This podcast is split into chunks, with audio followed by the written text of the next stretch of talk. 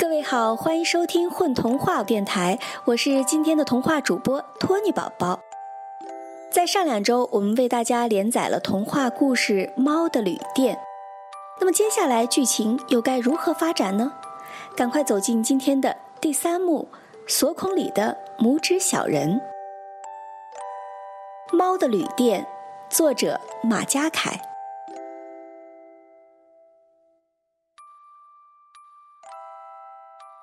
故事的第一幕和第二幕中，我们得知，在迷宫般的猫的旅店，少女小灰丢失了自己的真名。她和同来的男孩小钱被店主 Como 带到了402房间。一觉醒来，房间不仅完全变了样子，打开房门，走廊又出现了一条小河，河里飘来黑黑的大怪物。划着船的猫大叔警告他们赶紧关门。第三幕。锁孔里的拇指小人，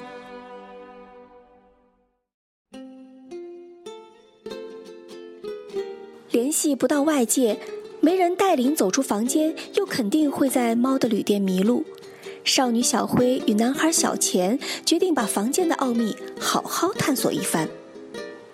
他们把视线放在了每次开关都会发出怪声的门上。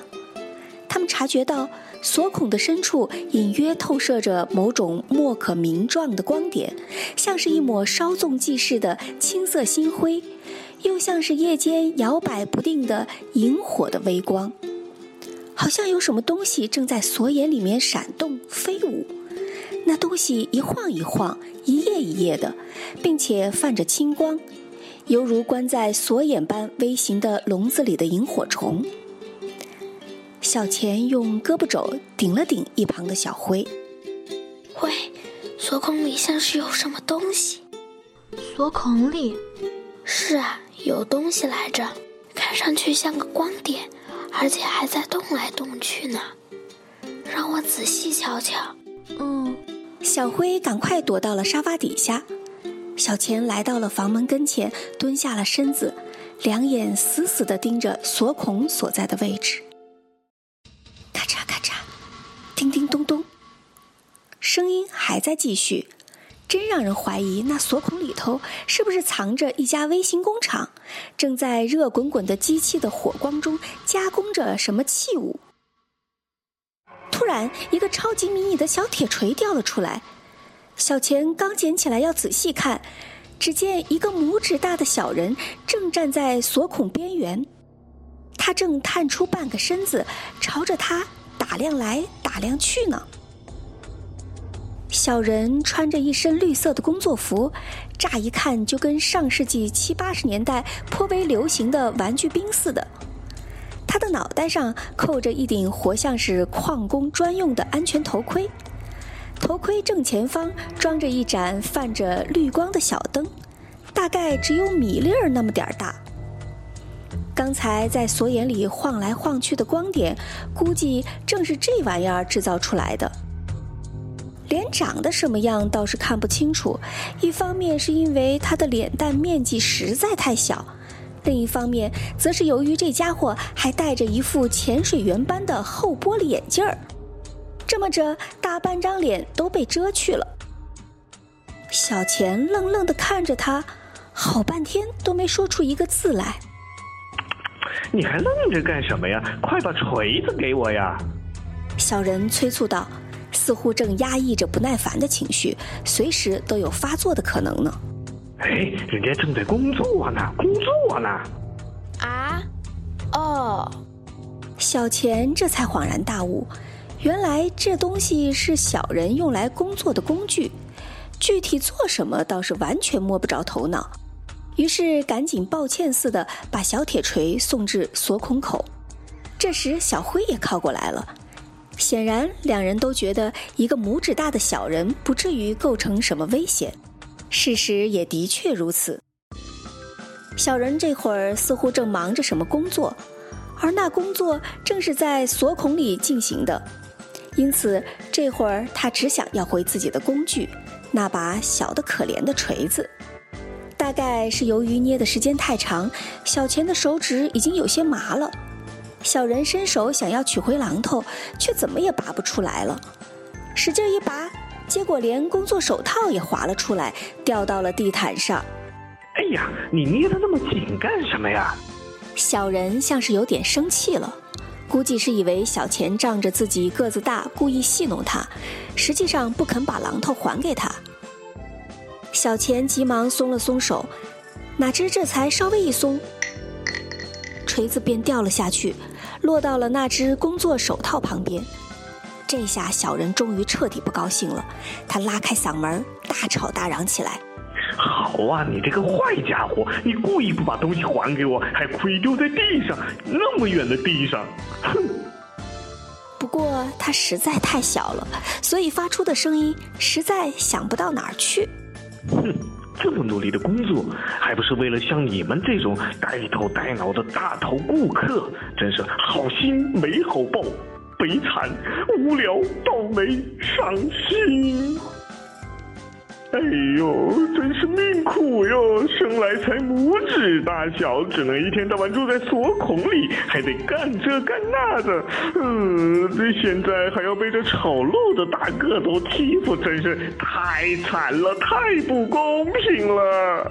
这当儿，小人不知从哪儿找出一卷绳梯，估计那锁孔里头就跟仓库似的，藏了不少东西。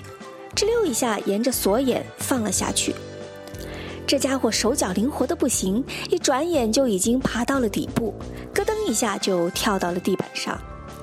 只见他一脸不快地拾起自己的工作手套，然后重新戴到了手上。完事之后，又捡起了那把小铁锤，插在了腰间的工具包里。待一切就绪，他便又跟猕猴似的沿着绳梯爬回了锁眼，然后滚轱辘般地收起了绳梯。小人的脸蛋一会儿对着小钱，一会儿又转过来看看小灰。你好，小灰主动跟小人打起招呼来。我能和你说说话吗？小人本来正打算钻回锁孔深处，这会儿他已经有了新主意。只见他伸出一条右胳膊，撑在了锁孔的边缘，左脚的脚尖顶在下面。一副打定主意要跟从天而降的美女好好攀谈一番的架势。呃，当然，当然。果然，还没等小辉说第二句话，这家伙已经打开了话匣子。呃，乐意效劳，说什么都可以。让我们说上一万年，说个海枯石烂，说到地老天荒。你的声音真好听，美极了。小人还在滔滔不绝。啊！我已经被你那美妙的声音迷住了。小灰被他吹捧得飘飘欲仙，脸上都浮现出了红晕。真的吗？即便如此，他还是对自己的声音有些怀疑，因为那些灰色的头发，他一度以为自己浑身上下已经再没有任何值得称赞的地方了。他从未觉得自己的声音有多好听。小人会不会在骗他呢？千真万确，小人立即信誓旦旦的、迫不及待的使劲儿拍了拍自己的胸脯，仿佛只要稍一迟疑，他那小小的胸脯就会从这个世界上彻底消失似的。听他这么一说，小辉心里高兴极了。那你叫什么名字呢？小辉已经完全沉浸在自我陶醉里了，跟小人的对话让一直是灰姑娘的他欢欣雀跃极了。这会儿他都快把整张脸都贴到门锁上去了。我嘛，嗯，我叫罗迪，罗曼罗兰的罗，狄更斯的斯啊不，狄更斯的狄。你呢？你叫什么名字？可怜的小钱根本插不上话，就像一根没人要的萝卜。小辉，我叫小辉。小辉说出了自己的名字。然而，在说出这个名字的时候，他有过那么一瞬间不自然的感觉，那感觉就像是将信纸塞进了错误的信封，并且按上了错误的邮戳。可那感觉几乎在产生的同时就消失了。请问，之前在锁孔里发出“呀”被关上了，“呀”被打开了，都是你吗？是哟，哼。叫罗迪的小人颇为得意地说道：“那正是我的声音，如何？很有磁性吧？真令人倒胃口。”小钱还在不失时机地讥讽这位奇怪的小人，不过只有他自己知道这些心理活动。再也没有比这更怪里怪气的声音了，还磁性呢。他悻悻然地想：“呃，这都是我的工作。”罗迪显然还没意识到一旁的小钱已经恨透他了，只管自己跟小辉聊得欢。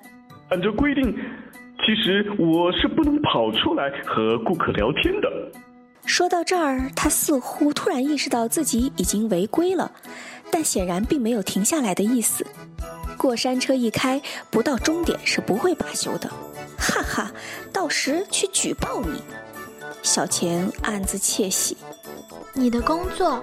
你平时就住在锁孔里吗？呃，是啊。呃，我嘛……哎，等等，好像有人从这边走过来了。说着，小人突然安静下来，变得十分警惕。这个突如其来的暂停虽然有些出其不意，但看上去怎么也不像是开玩笑。小辉和小钱立即竖起了耳朵，三人一同侧耳倾听起来。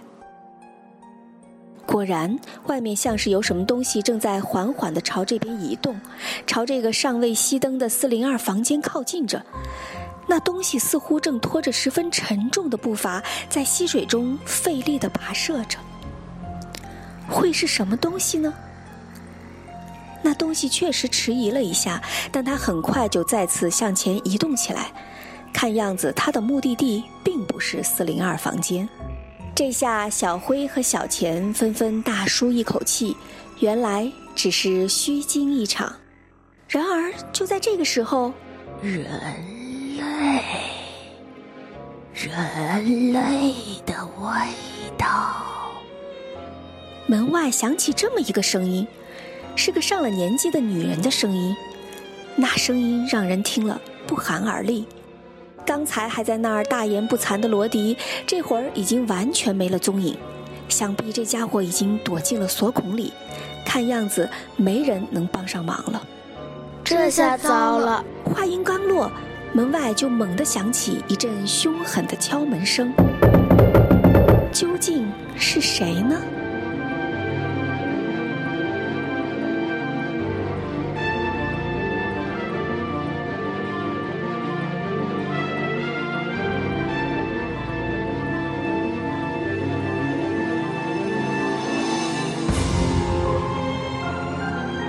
家好，我是阿朵，是故事里的小灰。